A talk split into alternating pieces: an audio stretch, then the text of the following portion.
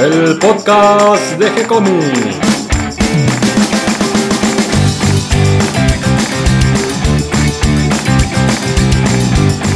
Muy bienvenidos a un nuevo episodio de G-Comics, el podcast donde hablamos de todas las técnicas necesarias para realizar un cómic, cómo dibujar un manga y todo el conocimiento requerido para dibujar esa historieta que tenemos dando vuelta en la cabeza. Mi nombre es Gonzalo García y mi intención y la de todos los que hacemos G-Comics es colaborar con aquellos que estén interesados en avanzar, en progresar, en mejorar en su formación como dibujante de cómics. Hoy viernes, nuestro episodio número 186, nos vamos acercando peligrosamente hacia los 200 episodios y compartiendo unos mates me acompaña Catalina García. ¿Cómo estás, Cata? Bien, bien, qué vértigo, ya casi 200 podcasts. Sí, sí, este, y se viene la curva, me parece. Espero que no patinemos. Eh, sí, estoy muy contento, va todo muy bien, nos están escuchando, comentarios, compartimos las historietas, las leen. Eh, gustan mucho los libros que compartimos de dibujo, eso me pone muy contento porque quiere decir que hay otra gente que tiene los mismos gustos que yo por los libros antiguos de dibujo. Y eso me pone muy contento. Y además llegamos a los 30 seguidores en Twitter. Vamos todavía. ya saben, búsquenos ahí en Twitter que estamos y vamos eh, anunciando cada uno de los podcasts y temas que vamos subiendo a- al sitio web de gcomics.online. Y hoy tenemos un lindo tema para conversar con Claudio Díaz. Vamos a hablar de las historietas de automovilismo. Ya hablamos de alguna de ellas dentro de la BD con Mario Borkin. Y ahora vamos a hacer como un recorrido general y vamos a nombrar también algunas historietas de automovilismo de la Argentina. Qué lindo tema, qué interesante.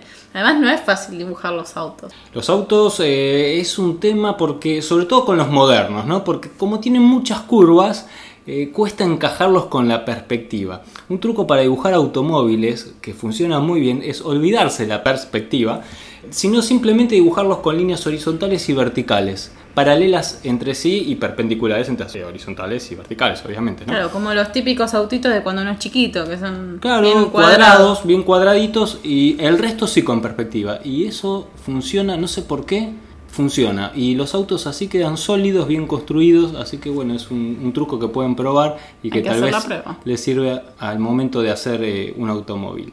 De todo esto vamos a hablar con Claudio Díaz, autor de eh, algunos libros del género de fantasía, de espada y brujería, de ciencia ficción. Tiene un par de libros sobre mm, relatos. Tenemos relatos de Terra Incógnita, que esa es una historia un poquito más larga y que va continuando, y que eh, está haciendo una versión en historieta que muy pronto la vamos a poder compartir y leer en eh, gcomics.online. También eh, Claudio va a estar presentando el 19, el feriado, en la Dibu Halloween.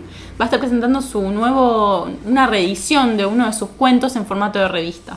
Mira qué bueno. Bueno, vamos a ver si podemos estar ahí, ¿no es cierto? Haciendo de, de apoyo. Ayer presentó Henry Santana, Rip Van Helsing 2. exactamente, ya segundo tomo.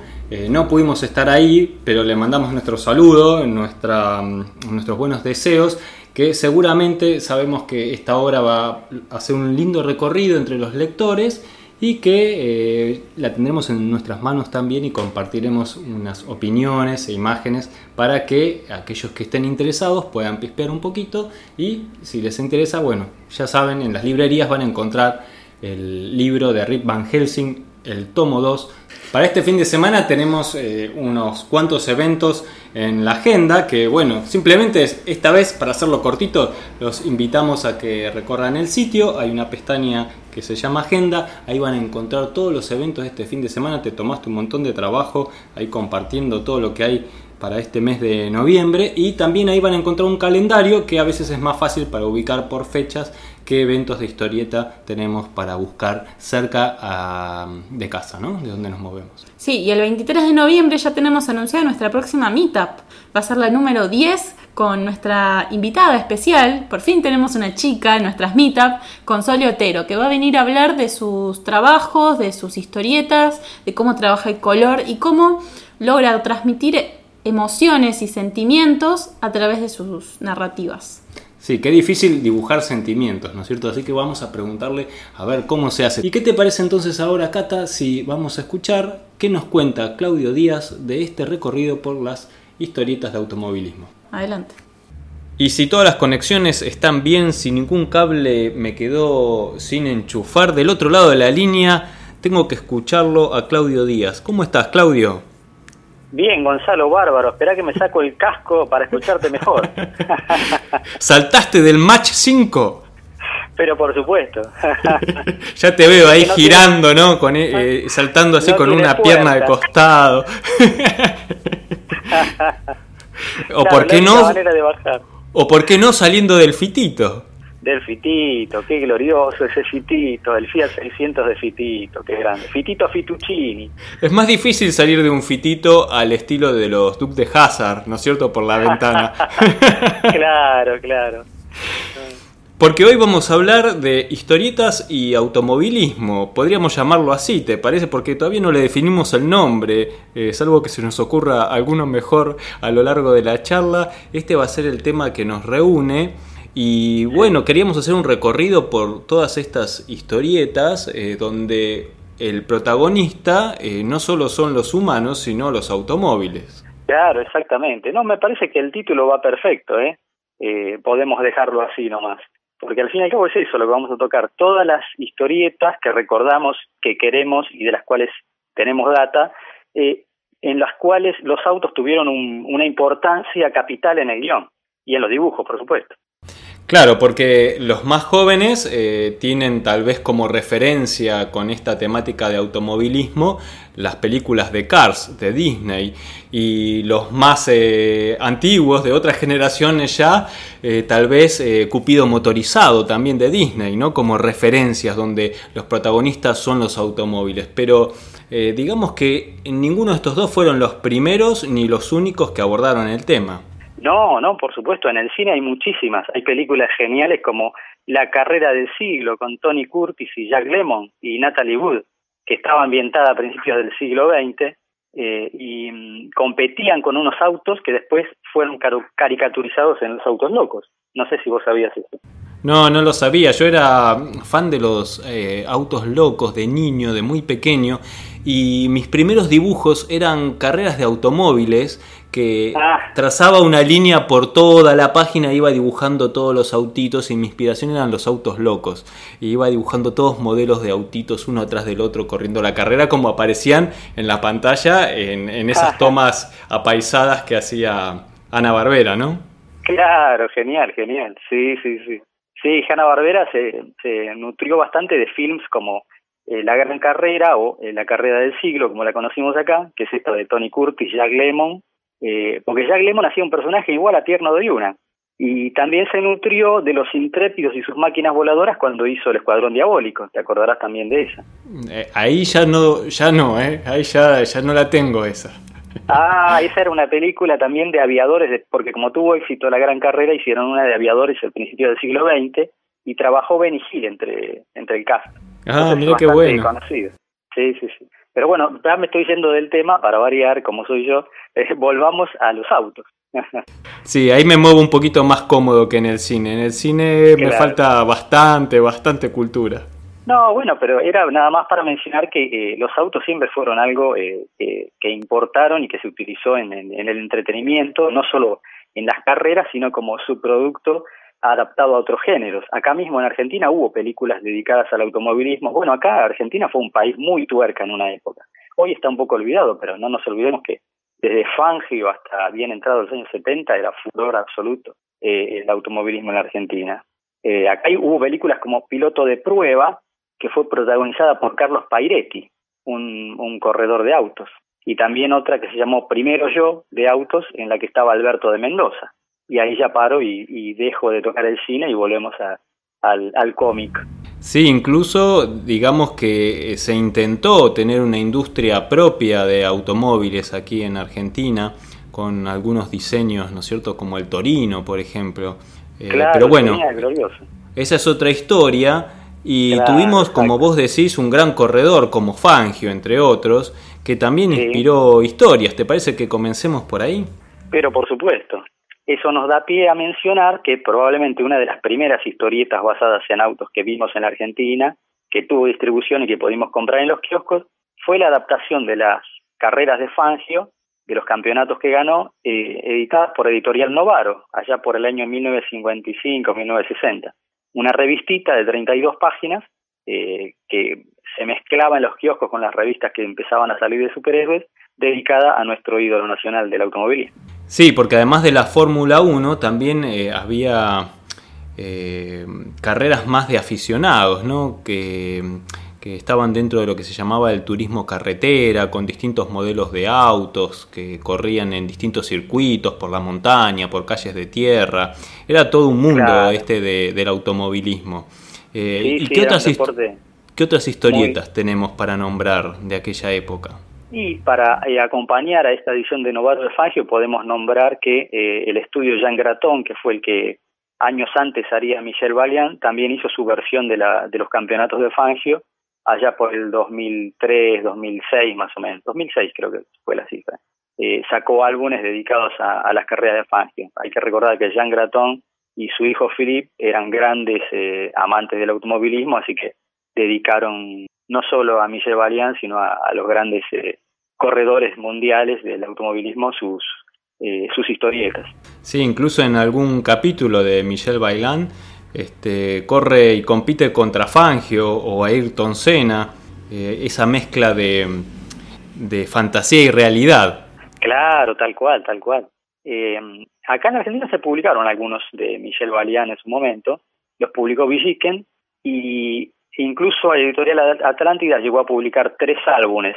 Lamentablemente lo que se publicó acá fue la primera época que era eh, bastante conservadora en lo que era la página el armado de página y el dibujo, entonces no tiene tantas escenas de acción como tuvo después eh, la historieta, que es, eh, fue boom a nivel mundial porque sacó casi 70, si no recuerdo mal, 70 álbumes. Sí, sí, 70 y, a lo largo de muchísimos años, eh, una característica especial de esta historieta era el uso de las onomatopeyas para dar protagonismo al sonido de los motores. Claro, sí, tal cual. Y los norteamericanos también se destacaron eh, con grandes artistas dentro de este género de automovilismo en el cómic. Sí, por supuesto. Eh, una de las historietas más antiguas dedicadas al automovilismo, específicamente a las carreras eh, en circuito cerrado que les gustan mucho en Estados Unidos, como por ejemplo las de Indianápolis, de las 500 millas, que son carreras en, en óvalos, donde directamente lo que más importa es eh, la velocidad y, quién llega primero al final de la carrera, más que la habilidad en curvas o en, o en rectas. Eh, y la primera de estas historietas, bien dicho, la dibujó nada menos que Frank Frazetta, que fue Johnny Comet. Sí, Frazetta, gran ilustrador, que lo nombramos ya en varias oportunidades con las historietas de, horror de la ESE y de ciencia ficción. Él hacía muchas eh, tapas de la revista de ciencia y también lo nombramos como uno de los o tal vez el artista que definió el estilo gráfico de Conan con las tapas de, de aquellos eh, 12 tomos que se publicaron de las novelas de Conan, el bárbaro. Sí, absolutamente. Fraceta es ampliamente conocido, eh, fuera incluso del campo de la ilustración y de, y de la historieta o, del campo de la fantasía por eh, la gente que aprecia el buen arte, porque eh, él era mucho más que, un pintor de fantasía, era un pintor absoluto.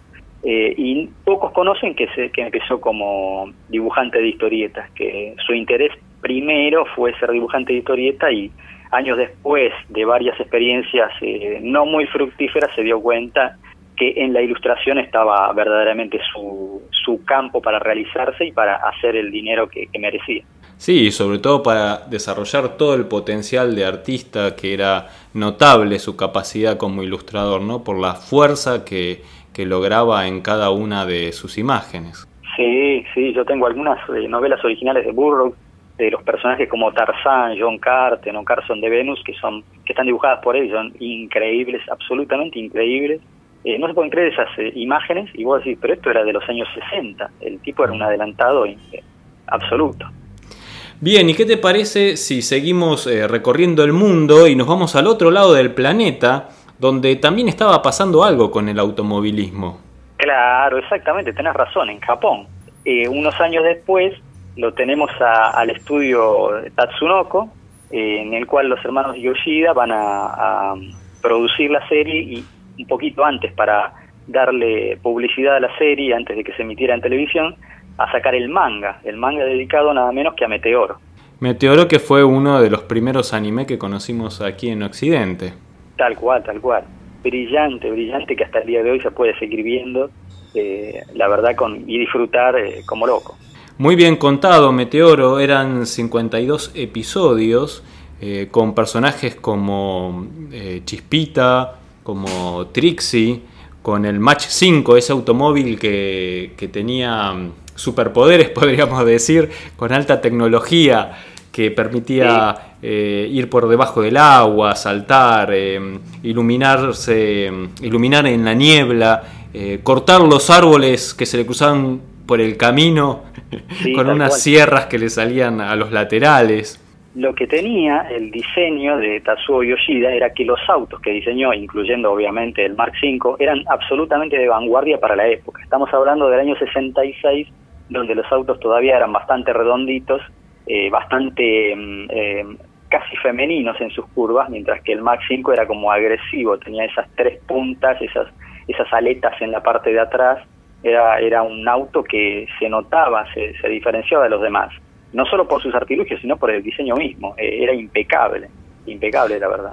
Y parecía que estaba diseñado para ser visto desde arriba, ¿no? Con, combinando con la M que llevaba en el capot.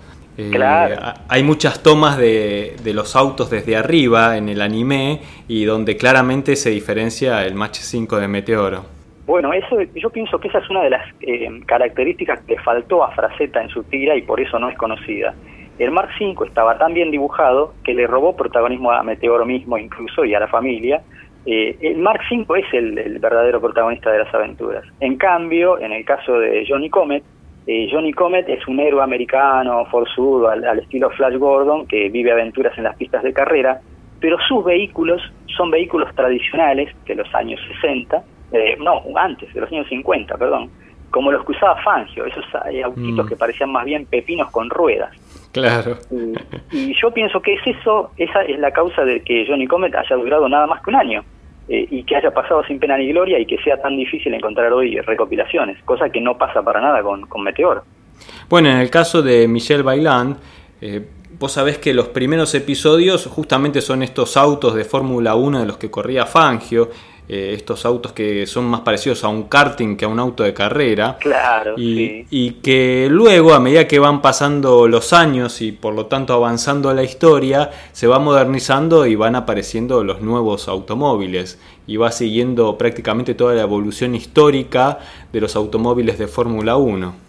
Es cierto, es cierto, sí, sí. Después los dibujos son increíbles. Es una pena que no se hayan publicado todas esas épocas en, en la Argentina. Yo llegué a leer algo y a disfrutar de esos diseños porque salieron en Italia en la Corriere dei Piccoli, que yo tengo unos cuantos ejemplares y son alucinantes. Pero bueno, eh, habrá que esperar que alguna editorial se anime a traducirlos algún día al castellano.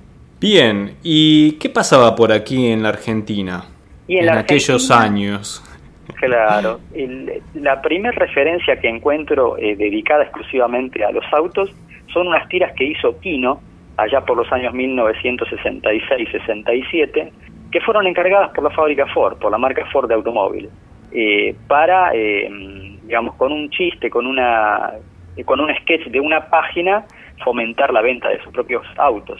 Entonces, por ahí, eh, Kino lo que hacía era contar alguna anécdota de cómo se manejaban, de la seguridad de los autos, de el, eh, del placer que eran y, lo cerraba con un chiste como para que quede en la mente del lector, ¿no? Y que tuviera en cuenta Ford eh, a la hora de elegir un vehículo. O sea que podríamos decir que Kino, además de ser el padre de Mafalda, eh, fue uno de los primeros dibujantes en, en elegir como temática en la historieta el automovilismo. Sí, sí, sí, podríamos decir que sí. No recuerdo ningún anterior, y, no sé si él era verdaderamente tuerca o no, pero aparentemente eh, salió muy bien de, del encargo, así que eh, la verdad que las páginas son lindas. Ahora que lo recuerdo, en Mafalda eh, por momentos tiene cierto protagonismo el autito, el Citroën que tenía el papá, el autito Rana, que me acuerdo que en una tira estaba obsesionado con que se lo habían abollado o que hacía un ruidito el motor y que incluso dormido se despertaba y seguía hablando del ruidito del motor del auto. Sí, es cierto, es cierto, sí, sí, el Citroën tenía mucho protagonismo. Eh, sí, eh, entonces seguramente le gustaba aquí. ¿Y qué otra historia podemos hablar? Vos me habías comentado una de la que eras fan que yo no conocía. Claro, esa fue del año 1970. No la conoce mucha gente y es una pena porque es una historieta genial, genial porque sus personajes eran pilotos de carrera, de rally, y porque si bien en principio en las primeras páginas compiten entre ellos, poco a poco, progresivamente se van formando lazos de amistad eh, y te das cuenta que a medida que avanza la historia van compitiendo con lo que los rodea, con el camino, con las dificultades del camino, con el desierto, con la nieve, con, la falta de combustible, con las etapas, con un montón de cosas y a medida que van pasando los capítulos y se va acercando al final de la historia, te das cuenta que los personajes no quieren competir ya más entre ellos, quieren, lo que quieren es llegar todos a la meta.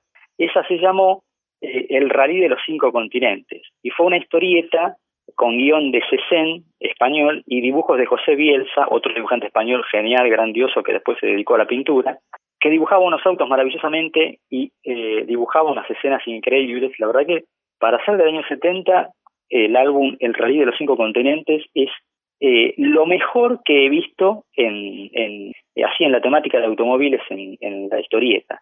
Eh, se publicó en forma de entregas de a cuatro páginas, más o menos, tres, cuatro páginas, en una revista española que se llamó Trinca, que estaba dedicada a los jóvenes y en la cual aparecían grandes dibujantes como, eh, por ejemplo, Brocal Remoí, que hacía una historieta de bárbaros, eh, Arranz, que hacía el libro de la selva, la adaptación del libro de la selva, tenemos otras historietas que hizo también, eh, acá está, el Cid de Palacios, venía en esta revista, o sea, venían historietas increíbles. Eh, Trinca era una revista dedicada a historietas continuadas, entonces semanalmente iban saliendo eh, distintas obras. Y eh, el Rally de los Cinco Continentes era la que estaba dedicada al automovilismo. Y si bien empieza eh, tímidamente y te cuentan que eh, hay como un accidente en, en una carrera y eh, muere un piloto, ¿no? Una carrera que puede ser, por ejemplo, las 24 horas de Le Mans. Muere un piloto y entonces los periodistas empiezan, por un lado, a decir eh, qué pena que, los demás pilotos abandonaron la carrera porque ya la podían haber ganado, qué importaba que muriera uno, y otro salta y dice, no, ¿cómo? Pero hicieron bien, si muere un piloto en una carrera, no podés seguir como si nada, tenés que hacerle el duelo, qué sé yo. Los periodistas, como hacen siempre, se ve que en los años 70 también, hablan de más. Entonces aparece en medio de los periodistas un, un potentado, un tipo que se dedica al petróleo y que se ve que le gustaban los autos y estaba por eso ahí en ese lugar y dice, miren muchachos, hay una manera de saber si realmente los pilotos son humanitarios y son nobles o son simples eh, competidores que lo único que buscan es ganar. Hagan una carrera, eh, pónganse a pensar en una carrera que yo la financio, yo eh, otorgo un millón de dólares al ganador que, por ejemplo, dé la vuelta al mundo en un auto, dice el tipo. Entonces, viste, dicen, ¿seguro? Sí, sí. Y un millón de dólares en los años 70 era más o menos como 50 millones de dólares hoy.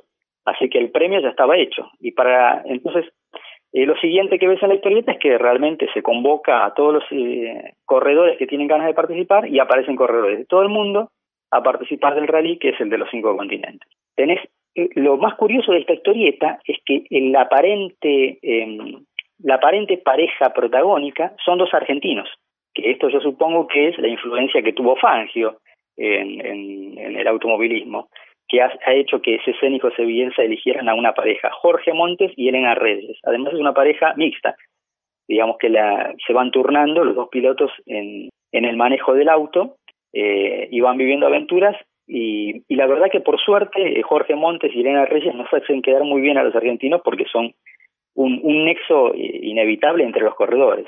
Empiezan a pasar cosas entre ellos, por ejemplo, que uno se queda en el desierto y no puede salir porque su auto es bajo, y justo uno que pasa por, de, por atrás, es este, el, argentino, y otro más que venía con un jeep eh, eh, Rover, lo ayudan a salir, ¿viste? Entonces empiezan a colaborar. Y después cuando llega el momento de, de cruzar la frontera entre Estados Unidos y Canadá, porque la, la carrera empezaba en, en Estados Unidos eh, frente a la, al edificio de las Naciones Unidas. Cuando tienen que cruzar la frontera, resulta que justo antes de cruzar, cuando los autos detenidos, un tipo que estaba buscando contrabandear de material de la, por la frontera, lo pega debajo de unos autos. Entonces cuando llegan al Canadá, eh, les preparan una trampa y les derriban unos árboles para que los tipos queden ahí y no pueden salir. Y ahí empiezan a colaborar estos pilotos para sacarse de encima a estos maleantes, llaman a la policía montada de Canadá, resuelven todo el problema que en realidad es una anécdota, porque el problema verdadero está ahora. Eh, no pueden llegar a tiempo a Alaska y los barcos con los demás competidores se van. Y ahí es donde empieza la aventura. ¿Qué pasa? ¿Qué hacen? La única manera de alcanzar a los demás competidores, porque no había más barcos que los cruzaran, era cruzar por el hielo. Claro. Y entonces, el estrecho de Bering. Claro, por el estrecho de Bering. Entonces ahí ves que los tres pilotos, los tres autos que se quedaron tienen que cruzar por el estrecho de Bering, el argentino y los otros dos. Y ahí ya, si no te compró la historieta hasta ese momento, ya es porque sos un insensible. La verdad que llegan, cruzan el estrecho de Bering, pierden a uno pobre que, el auto pesaba mucho y se le, se le resquebraja el hielo, pero por suerte rescatan a los pilotos. Y cuando llegan a Siberia se encuentran con que la nafta que usaban es distinta a la nafta occidental. Entonces no funcionaban los carburadores como era debido y, y todos tuvieron que adaptar sus carburadores, excepto los japoneses que no sabían cómo hacerlo y no tenían manera, y entonces se apenan un poco los demás competidores, eh, pero bueno, cada uno tiene que tratar de ver cómo puede. Y entonces eh, cuando llegan finalmente a Corea del Norte, a la frontera de Corea del Norte, llegan los japoneses también, por suerte, como habían hecho? Habían alquilado un tiro de perros para que los arrastrara por la nieve, hasta que pudieron conseguir la, la nafta correspondiente. No, está lleno de este tipo de anécdotas que vos decís, no hay un villano, no hay un solo villano, y todo lo que tienen que hacer es vencer eh, los, em, los problemas que les van surgiendo por el camino. Por ejemplo, se les pincha eh, el, el, el, manguito que lleva el agua a uno, al, radiador, entonces tienen que buscarle la vuelta para arreglarlo con chicle y vos ves que los tipos le ponen un chicle y lo encintan y cosas así que te van comprando. Eh, por ejemplo, llegan a la India y los agarra el monzón y los tipos en lugar de seguir la carrera, los pocos autos que quedaban, porque para cuando llegan a la India se quedaban unos 12 autos nada más de los 100 que habían partido eh, y ya te habían comprado todos los personajes, ya querías que llegaran todos como lector. Lo que hacen en lugar de seguir la carrera es ayudar a la gente, cargar a todos los, los eh, indios que pueden y cargarlos hasta la frontera para que se salven del monzón los tipos ya es como, si bien quieren llegar hasta el final, ya te das cuenta que ya no están corriendo por correr o por ganar. Pasan, claro, el desafío se, se convirtió en, en llegar todos, no quien llega primero. Claro, y, y, es interesante, vos me decías que esta historieta te impactó y te marcó en tu infancia. Muchísimo, muchísimo. Y ahora me estaba guardando casi para el final una cosa que pasa en Buenos Aires, porque obviamente los barcos desde el África los traen a, Río Gallegos y después de ahí a Buenos Aires, donde el Automóvil Club les da una fiesta a todos los corredores, los agasaja, qué sé yo, todo fantástico, ¿no? Y uno de los que ya se perfilaba como ganador, probable ganador, era el equipo argentino. Pero estaban luchando cabeza a cabeza con los del Pontiac, que son ingleses, y viste que siempre está esa pequeña eh, pica y rivalidad, y los españoles la supieron eh, aprovechar bastante bien. Resulta que tanto los pilotos ingleses como argentinos se llevan bárbaro. Pero de afuera siempre está eso de que, pero no, hay que ayudar a los argentinos, hay que ayudar a los argentinos, y eh, les preparan una trampa a los del Pontiac, y cuando llega el momento de largar para cruzar hasta Chile, resulta que les habían puesto nafta adulterada.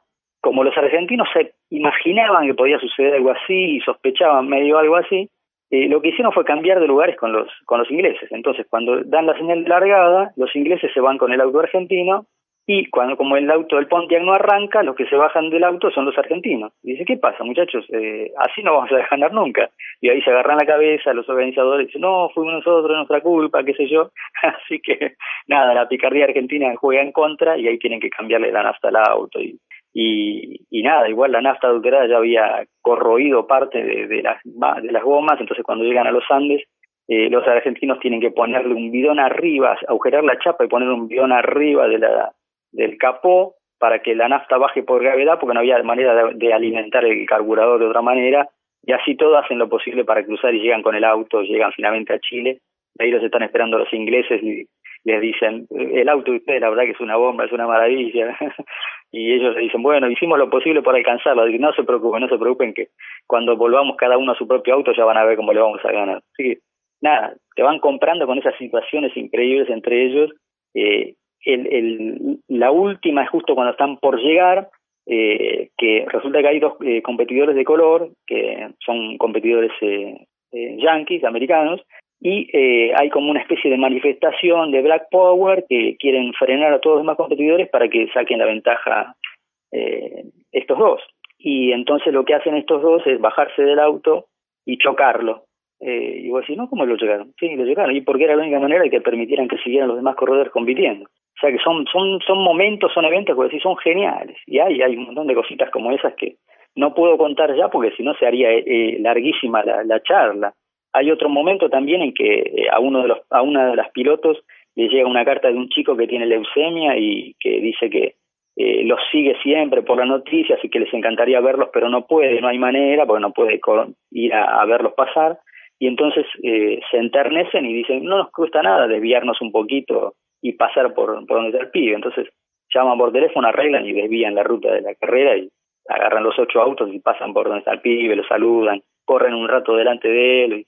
Son momentos que son geniales. Yo por ahí contándolos no estoy a la altura, pero una vez que eh, que te metes en esa historieta y con los dibujos y todo, pues si esto no, no puede ser que esté leyendo esto y me esté emocionando con esto, se me pone la piel de gallina, mira, de recordarlo nada más.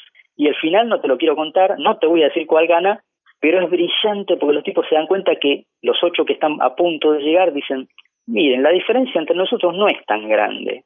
¿Qué les parece si corremos hasta eh, 50 kilómetros antes de la meta y en ese momento nos bajamos todos y vemos cuántos minutos de diferencia tenemos y con qué orden tenemos que largar y llegar para anular las diferencias, los puntos de penalización. Así que los tipos corren hasta ese momento, deciden quién es el verdadero ganador entre ellos ahí, paran todos, cosa que de los helicópteros del periodismo no pueden creer, y están parando todos y consultando las hojas de ruta para ver en qué orden tienen que ir saliendo, para que al llegar en el orden correcto y con los minutos correctos de diferencia, eh, todos tengan el mismo puntaje al final. Mira qué bueno. Eh, es una, una linda historia con muy buenas ideas a lo largo de los episodios. Escuchándote me imagino una historia muy larga. ¿Cómo, cómo está dividida? ¿Cuántas páginas son? Y son 56 páginas de historieta. Pero son las historietas que se hacían antes, que venían a cuatro tiras por página y con eh, mucho despliegue en cada cuadro. Entonces, no es, es curioso porque aprovechan las páginas al máximo y hay como 10 cuadros por página pero cada cuadro es tan, pero tan bien dibujado que, bueno, estamos hablando de José Bielsa, está tan bien dibujado que, que cuenta la historia, digamos que eh, de ningún, en ningún momento parece cargado. Cuando tiene que dibujar un rostro, el tipo dibuja un rostro. Cuando tiene que dibujar un auto volcando, te dibuja un auto volcando. Cuando tiene que dibujar que están esquivando eh, animales en el África, te lo dibuja. Cuando están eh, buscando en el plano el camino para seguir también. Y incluso se da el lujo de dibujar lugares, porque vos reconoces el, cuadro en el que aparece Buenos Aires, vos decís, sí, está perfecto, el Buenos Aires de los años 70, no se puede creer. La verdad que qué me bueno, qué bueno. ante estos artistas son, son geniales, son increíbles. Es una historieta que recomiendo, muy difícil de conseguir, pero traten de encontrarla, se llama El Rally de los Cinco Continentes, fue publicada en Trinca y después fue publicada en álbum por la editorial Doncel. Y decime, Claudio, la historia del Rally de los Cinco Continentes, eh, ¿termina nuevamente en Estados Unidos? Claro, termina en Washington, ahí en, el edificio de donde habían partido. Bien, y sabés que de aquellas tierras del norte eh, nos falta hablar de un gran autor, uno de mis preferidos dibujantes norteamericanos. Estamos hablando de Alex Todd y la colección de los, de los Hot Wheels, esos autitos de colección que seguramente a todos nos suenan. Claro, pero tenés razón, sí, es fundamental. Alex Todd fue encargado de dibujar, de adaptar a la historieta aventuras protagonizadas por autos que después salían por la marca Hot Wheels, o sea que era como una especie de publicidad encubierta, y, pero flor de publicidad porque lo dibujaba Alex Todd. sí, está dibujado de una manera increíble. Sí, increíble, increíble. Muy bien dibujados y este artista es notable por el manejo de blancos y negros, ¿no? Formando casi una escuela del manejo de la tinta eh, en alto contraste, por llamarlo de alguna manera. Un dibujante que tal vez lo empezamos eh, a conocer con eh, las historietas del zorro, la adaptación al cómic de aquella serie de Disney. Sí, tenés razón, sí, sí, sí y que incluso después también eh, lo conocimos tal vez sin darnos cuenta a través de los diseños, por ejemplo, de, mm, de los dibujos animados de... Ay, se me fue justo el nombre. Hanna Bárbara. sí, sí, pero el, el, fantasma del espacio, ahí está. Del fantasma del espacio. Me aparecía la imagen y los diseños de Alex Todd y no el nombre. No, hizo eso, hizo también los circuloides, eh, hizo unas cuantas, ¿eh? hizo Mike Thor, que era no el poderoso Thor de Marvel, sino Mike Thor, el cavernícola que alzaba su, su garrote y caía un rayo y le daba poderes, no sé si lo recordás. Sí, Johnny Quest también. Johnny Quest también, tenés razón, sí, Johnny Quest. Sí, sí, sí. Bueno, pero nosotros no, no lo sabíamos de niños todo eso. veíamos los diseños, veíamos los personajes, pero no sabíamos que atrás, aunque lo sospechábamos seguramente, había un gran dibujante como Alex Todd, que como vos eh, nos acabas de contar, también eh, estuvo haciendo estas historietas de Hot Wheels. Pero volvamos, volvamos un poco acá a nuestras tierras pampeanas, porque tenemos nuestra gran historieta de automovilismo.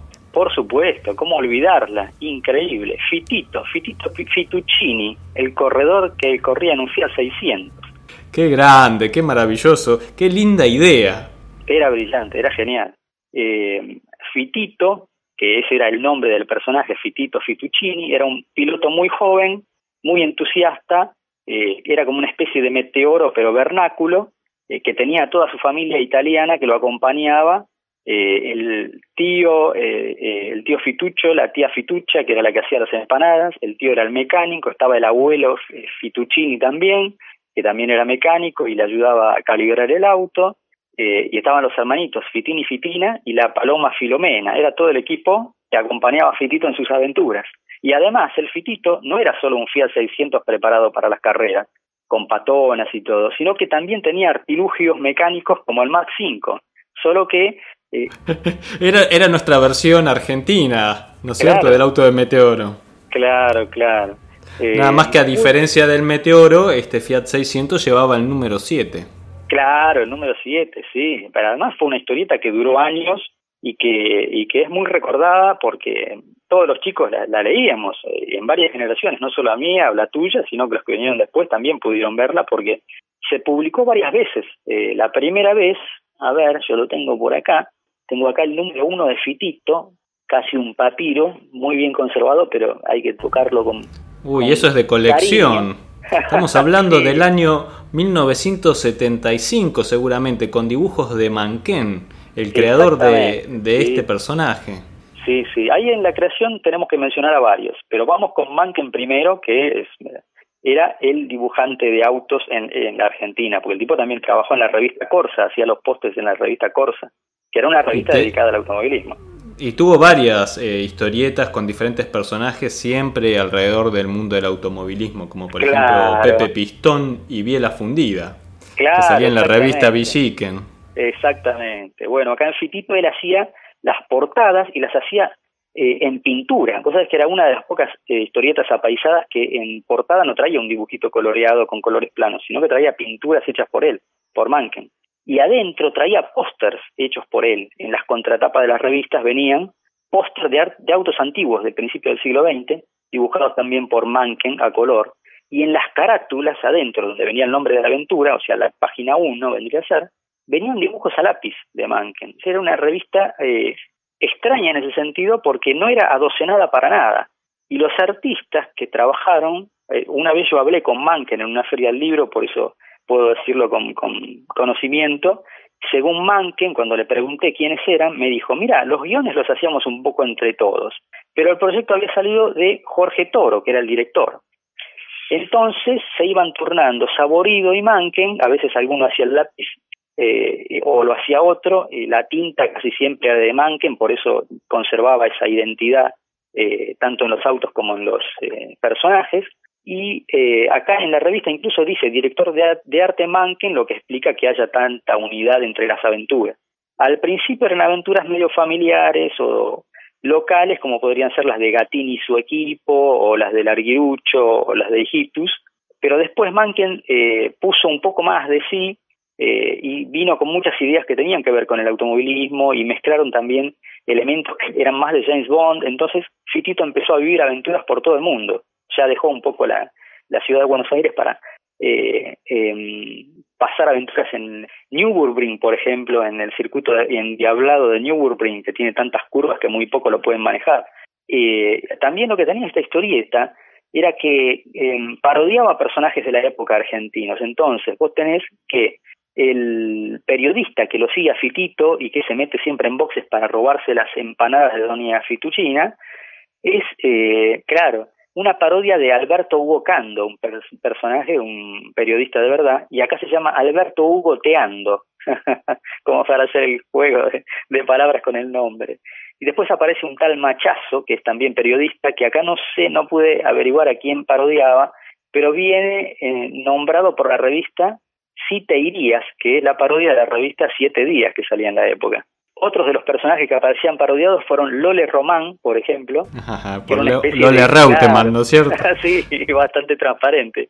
Lole Román era mitad corredor y mitad galán, y estaba enamorado de una princesa, entonces se metía en un en una competencia porque el premio era un millón de dólares en oro y la mano de la princesa. Y él quería la, mano de la princesa nada más. y los demás competían por el oro. es genial. Esa no, te cuento el final, pero es, brillante. Tenía esas cosas de esos guiones. Eran muy, se ve que eran muy compinches, tanto Toro como, como Saborido, como Manken, porque se nota que las aventuras están hechas con un, con un amor, con unas ganas. A veces te aparecen personajes que son muy argentinos. Por ejemplo, en uno que se llama Picadas y Luz Mala, te aparece un personaje que vive en una especie de tapera y cuya arma son las alpargatas, ¿no? Para sacarse de encima a los enemigos, tira las alpargatas, que son casi como gases tóxicos, y solo pueden atravesarlo Fitito y su hermanito con unas máscaras de gas. es muy, muy local ese chiste. Algo que me gustaba muchísimo de esta historieta es ese contraste que se producía entre el Fitito, que es un auto como que no tenía ninguna chance de ganar, con el resto de los automóviles que eran unas, unas máquinas impresionantes. Y sin embargo, eh, los eh, pilotos, eh, tanto Fitito como Fitín, no se achicaban para nada y la peleaban hasta el final. Eh, la verdad que era una historieta que a mí me apasionaba y que me encantaba leer. Sí, genial, genial. Aparte tenía unos villanos recurrentes, no estaban siempre, pero cada tanto aparecían, que seguro los recordarás, que eran un tipo, un matón grandote, gordo, y una mujer que era más bien su jefa, que era eh, delgada, con el pelo atado y siempre fumando con boquilla, que se llamaban Corrosión y Fisura. Sí. era genial. No eran los únicos enemigos, porque también apareció Frankenstein, que era un mecánico descendiente del doctor Frankenstein, que para armar sus autos robaba partes de otros autos. Uh, qué buena idea, qué buena idea. qué lindo, qué lindo, qué lindo, qué lindo. Es genial, ese, ese álbum por suerte lo conservo y de, de las 17 historias que tengo documentadas que salieron de Fitito, 17 que salieron seguro, seguro, porque las tuve en mis manos, todavía conservo 11, por suerte. No lo sé notable, si habrá salido alguna más. Lo notable es eh, que a pesar del éxito que tuvo Fitito y de ocupar un espacio que, que estaba ahí latente, porque bueno, ya hablamos de, la versión nacional de, de, Meteoro en algún episodio anterior, o sea, evidentemente había un interés de los chicos, del público lector, por, por este género de automovilismo, y que sin embargo eh, el único exponente nacional fue Fitito, que yo sepa, y, posteriormente nadie tomó la posta. Incluso con, la aparición de Cars y, este nuevo revivir de las eh, historietas de automovilismo, eh, tampoco apareció ninguna versión nueva ni ninguna historieta que, sea así de aventuras con automóviles. Yo creo que ahí hay, un, hay un espacio a cubrir o incluso continuar las historias de Fitito, ¿por qué no? Bueno, mira, eh, yo estoy preparando algo parecido, algo de algo tuerca con mi amigo Arturo García. Uy, qué lindo. Está investigando tanto el tema también. Bueno, ya nos, vas a, ya nos vas a contar y nos vas a tener al tanto de, de cómo avanza ese proyecto. Sí, por supuesto, por supuesto. Sí, sí, sí. No, no digo nada porque todavía está en, pañales, pero sí, no, no, el guion de las primeras... Y me está sorprendiendo porque me, estoy enterando en este momento. Claro, sí, sí. Ya está el guion de las primeras 12 páginas. Pensamos armar un álbum europeo, pero que conste de cuatro capítulos, cosa de que la historieta se pueda ofrecer una vez terminada tanto en capítulos de 12 páginas como en álbum de 48 páginas. Qué bueno, ya nos vamos a juntar y me vas a anticipar algo de ese material, por favor, que, quiero verlo. Seguro, seguro, seguro. Y para cerrar con Fitito, podríamos decir que eh, fue una de las pocas historietas argentinas con, con sponsor. Fiat, eh, la marca Fiat eh, ponía plata en los avisos publicitarios que aparecían Tal es así que eh, los primeros números dicen Fitito con una letra común y corriente, pero a partir del número 7, 8 más o menos de Fitito, empieza a tener las, las letras del logo de Fiat. solo que en lugar de Fiat dicen Fitito. No sé si eso lo recordabas. No, eso no lo recordaba, pero me saco el sombrero y los felicito a los autores porque son casi los únicos que lograron que una empresa eh, apoye el proyecto editorial de historietas. Claro, claro, tal cual, impresionante. Y además recuerdo que el aviso decía a la bolita la hacen cada vez más redonda y en la, en la imagen de atrás aparecía, la, decía 600 casi redondo dibujado con, con Fitito y, y Fitín adentro corriendo. Qué bueno. Y otra cosa que otra cosa que tuvo también eh, Fitito fue eh, uno de los pocos eh, personajes argentinos de Internet Merchandising, porque la firma Bubi de autos de colección, que era como la Hot Wheels pero local, eh, sacó en la colección Mini Bubi el Fiat 600 y una tanda de esos Fiat 600 los coloreó de rojo con el número 7 que yo lo llegué a tener, por eso sé que existió. Bueno, unos avanzados entonces, tanto los editores como los dibujantes con este proyecto de Fitito.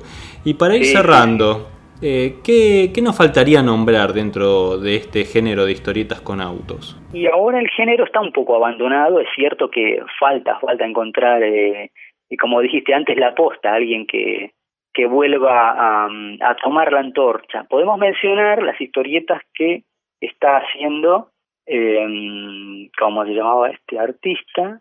Ah, lo he perdido, tenía su nombre anotado acá. decime que, de qué historieta estás hablando. Emilio van der Sweden.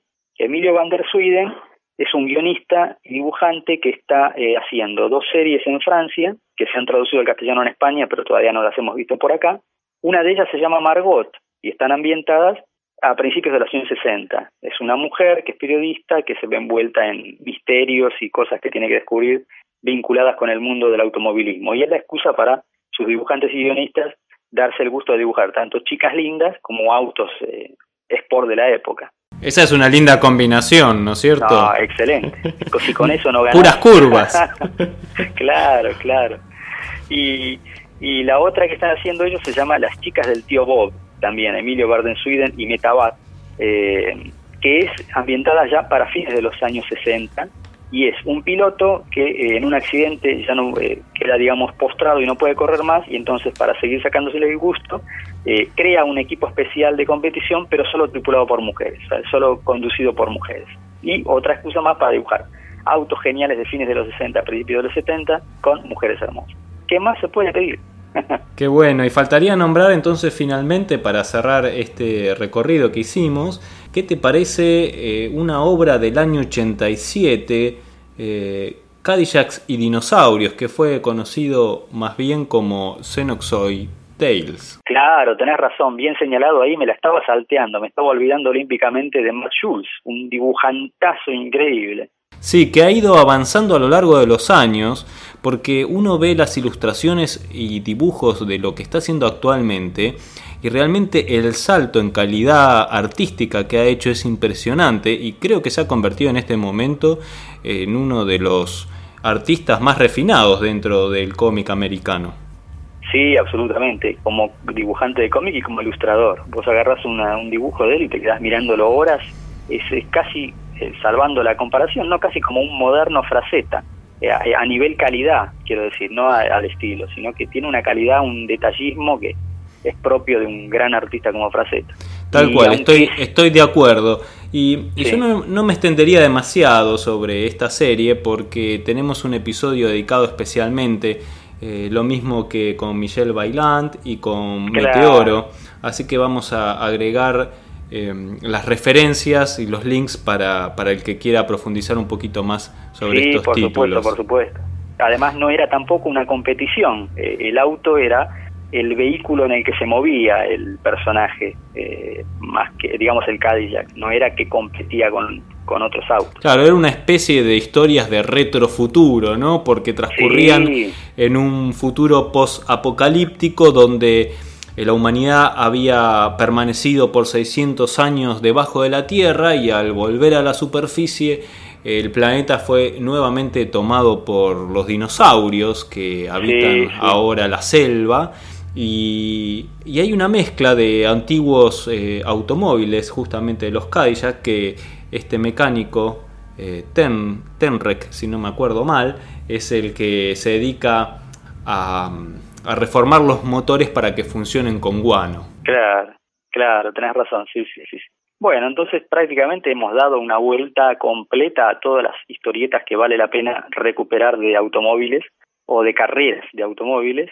Casi podríamos cerrar con un par de perlitas simpáticas que eh, no son, no tienen que ver directamente con la historieta, sino, con el dibujo animado en sí. A ver, eh, ¿cuáles mencionamos, Claro, mencionamos a los autos locos de Hanna Barbera, sí. pero no fue la única serie de animación dedicada a los automóviles que hicieron. Hubo una que se llamó Speed Buggy, que era un buggy, eran unos chicos que mm. andaban en un buggy con la característica de sí, te acordás. Tenés razón, sí. Con la característica de que el buggy hablaba. Cierto. eso.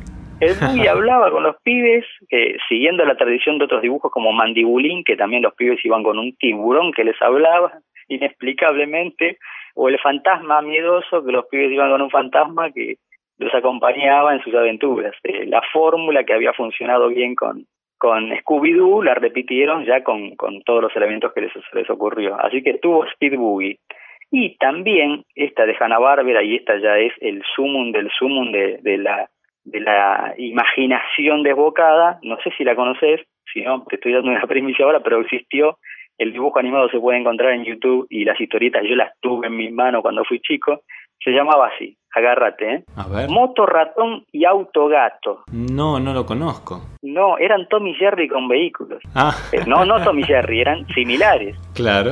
Una locura increíble. Y yo lo veía, y lo veía en la tele y tenía las historietas y sabía que era una locura, pero lo disfrutaba también.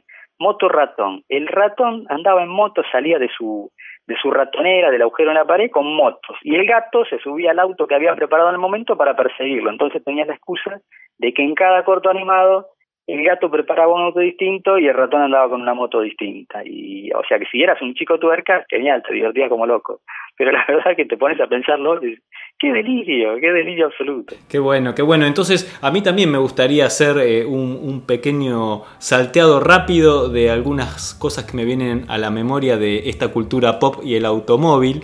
Y entonces, este, mira, bueno, por un lado, eh, Cupido Motorizado, que ya lo nombramos, ¿no? las, cinco películas de Herbie, de las cuales mi hijo es eh, fanático. Sí. Eh, esas por un lado, la primera película de Herbie es muy interesante porque empieza con una carrera de autos que hacen un 8 y en un momento se tienen que cruzar y se chocan. esos son los ah. títulos de Herbie, es genial, a mí me pareció buenísimo. Después, por otro lado, tenemos el auto fantástico. Claro. El auto negro, aquel tecnológico que tenía cierta inteligencia y que hablaba. Sí, claro, claro. Otra serie, bueno, Los Duke de Hazard, que si bien eh, eh, el, protagonista no era exactamente el auto, eh, yo creo que sí. Y eso lo compruebo también con el fanatismo de mi hijo por esa serie. Claro, sí. Y finalmente, para cerrar y sin olvidarnos, porque eso creo que puede dar un episodio completo, es por un lado eh, Volver al Futuro, ¿no? Una máquina del tiempo que en realidad es un automóvil, eso es genial. Y por último de todo, el Batimóvil. No nos podemos ir sin nombrar el Batimóvil, con sus diferentes versiones y modelos. Era genial ese Batimóvil, era genial. Creo que la serie ha envejecido completamente, la serie del Batman del 66 menos el Batimóvil. Si hay algo que no envejeció, tal cual, y tal quizás, cual. Y quizás eh, Julie Newmar, la que hacía de Gatubela, tampoco envejeció porque la mira hoy día y sigue teniendo el cuerpito de, los años 60 esa señora. Pues sabes que yo de niño, pequeño, te estoy hablando de, menor de 5 años, eh, mis dos primeros amores fue, por un lado, Trixie de Meteoro, yo estaba perdidamente enamorado de Trixie, y por el otro lado, eh, Gatúbela. Sí, esa señora, sí, por favor, Gatúbela. Julie Newman era hermosísima. Así que bueno, eh, no, nos, nos vamos despidiendo entonces con automóviles, automóviles y curvas. A ver. La, la, última perlita, porque ya que mencionaste Batimóvil, se me viene un pensamiento a la cabeza que lo tengo hace tiempo y es, en los 60 el Batimóvil era un auto para moverse y un auto para mostrar que tenías un auto. O fíjate que era casi una cosa de, millonario el, el Batimóvil. Sí, te lucías, te lucías con el Batimóvil. mandarse un poquito la parte. Hoy día no son autos para, para mostrar, para decir, mira qué auto que tengo. Hoy los batimóviles son tanques de guerra. Es increíble cómo quizá la misma sociedad ha cambiado de esa manera a que, a que el batimóvil de hoy ya no es un auto para, para circular. Claro, pierde parte de, de, su diseño en favor de la funcionalidad, digamos, ¿no? Como partir de los autos de los 60 con, con esos eh, con esas curvas estilizadas que tenían, con, con, esa variedad de modelos para terminar en el Unimog militar, ¿no es cierto? Claro, sí, sí, Sería un poco eso. Lo, lo menciona así porque es algo que pasa, ¿no? Sin opinar, no sé si es para bien o para mal, pero qué sé. Tal vez parte de la pérdida del fanatismo por los autos es que hoy en día, sea la marca que sea, prácticamente todos los modelos son iguales. Viste, esa es otra cosa también que, que lo noto en la calle, todos parecen cosas redondas. Eh, no, no, no hay manera de distinguir los autos como antes. Perdieron justamente su personalidad que los haría protagonistas de una historia. Sí, tal cual, tal cual. Bueno, Claudio, creo que hicimos un recorrido bastante interesante, ¿no? Eh, dimos varias curvas, eh, nos mandamos por varias rectas a máxima velocidad, eh, hicimos algunas postas por el camino. Sí. Creo que hicimos un salpicado interesante en esta mezcla de automóviles, historietas y un poquito de, cultura pop. Sí, ojalá que les sirva a los lectores para rastrear esas, esas historietas que valen la pena, Fitito, Johnny Comet, eh, los, el rally de los cinco continentes, que, que hagan lo posible por encontrarlas porque son muy lindas. Vamos a dejar algunas imágenes de ejemplo y eh, por supuesto yo ya me pongo a buscar las que no leí. Muchas gracias Claudio por toda esta información y por todo este conocimiento que nos transmitís. A vos, a vos, gracias. Un abrazo. Hasta aquí llega el episodio de hoy. Espero que toda esta información les resulte útil e interesante y hayan disfrutado esta charla con Claudio Díaz tanto como la disfruté yo. Le damos la bienvenida a todos los que se sumaron al episodio del día de hoy y gracias a todos los que nos comparten en sus redes sociales y ayudan a que cada vez seamos más.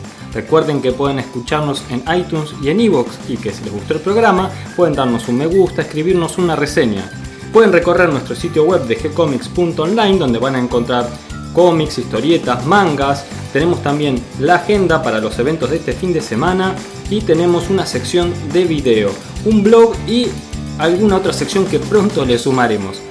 También van a encontrar allí un mail para escribirnos y si no lo pueden hacer directamente a nuestra página de Facebook. Les vamos a responder siempre con alegría y continuaremos publicando nuevos episodios. Gracias y hasta la próxima.